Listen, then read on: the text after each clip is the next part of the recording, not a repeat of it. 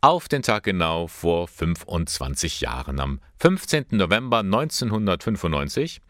Da wurde in Eichstätt eine Einrichtung ins Leben gerufen, die buchstäblich Leben rettet. Der Sozialpsychiatrische Dienst der Caritas Kreisstelle. Für Menschen mit einer psychischen Erfahrung gab es bis dahin im Landkreis lediglich drei Nervenärzte und das Klinikum Ingolstadt. Eichstätt war ein weißer Fleck. Doch das hat sich ja dann geändert, sagt der Psychologe Frank Mronga von Anfang an war er mit am Start. Grundsätzlich sind wir eine niederschwellige Beratungsstelle für Menschen, die unter psychischen Erkrankungen oder Störungen oder auch Belastungen leiden. Man bekommt bei uns relativ schnell einen Termin. Das ist von Anfang bis heute so geblieben. Psychisch krank ist natürlich ein sehr allgemeiner Begriff. Darunter zählen zum Beispiel Depressionen, Schizophrenien, aber auch Verhaltensauffälligkeiten oder Persönlichkeitsstörungen. Im Lauf der Zeit haben diese Nöte zugenommen. Die Depressionen waren von Anfang an an der ersten Stelle, sind es auch, sind mehr geworden, gefolgt von den Verhaltensauffälligkeiten und von den Schizophrenien.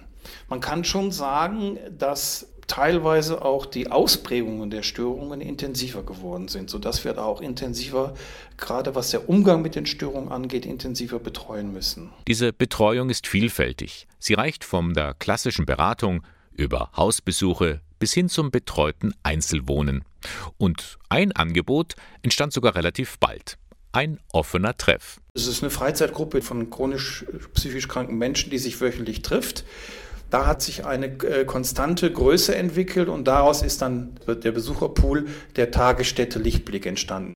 Neun bis zehntausend Menschen haben in den vergangenen 25 Jahren irgendwie den Kontakt zum sozialpsychiatrischen Dienst der Caritas in Eichstätt gefunden.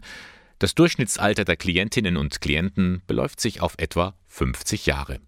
In letzter Zeit kommen aber zunehmend jüngere Leute zwischen 18 und 30 hinzu, beobachtet Frank Monga. Sehr starke Ängstlichkeit, soziale Phobie, äh, Angst zu scheitern, Existenzängste, aber auch relativ schnell also Depression, junge, junge psychotische Erkrankte, also Menschen, die unter wahnhaften Erkrankungen leiden. Also Schizophrenie, Depression sind natürlich auch Erkrankungen, die auch das weitere Leben prägen. Und noch etwas hat sich in den vergangenen 25 Jahren geändert.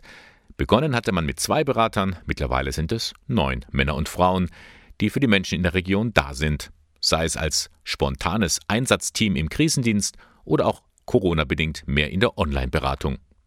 Was das Team in seiner Arbeit stärkt, das sind vor allem die positiven Rückmeldungen. Wir haben Zuspruch, die Leute brauchen uns.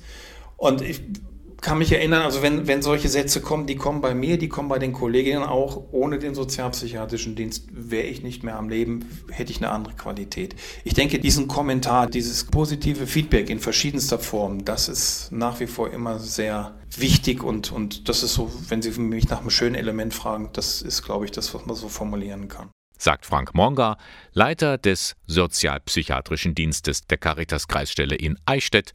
Die gibt es auf den Tag genau seit 25 Jahren.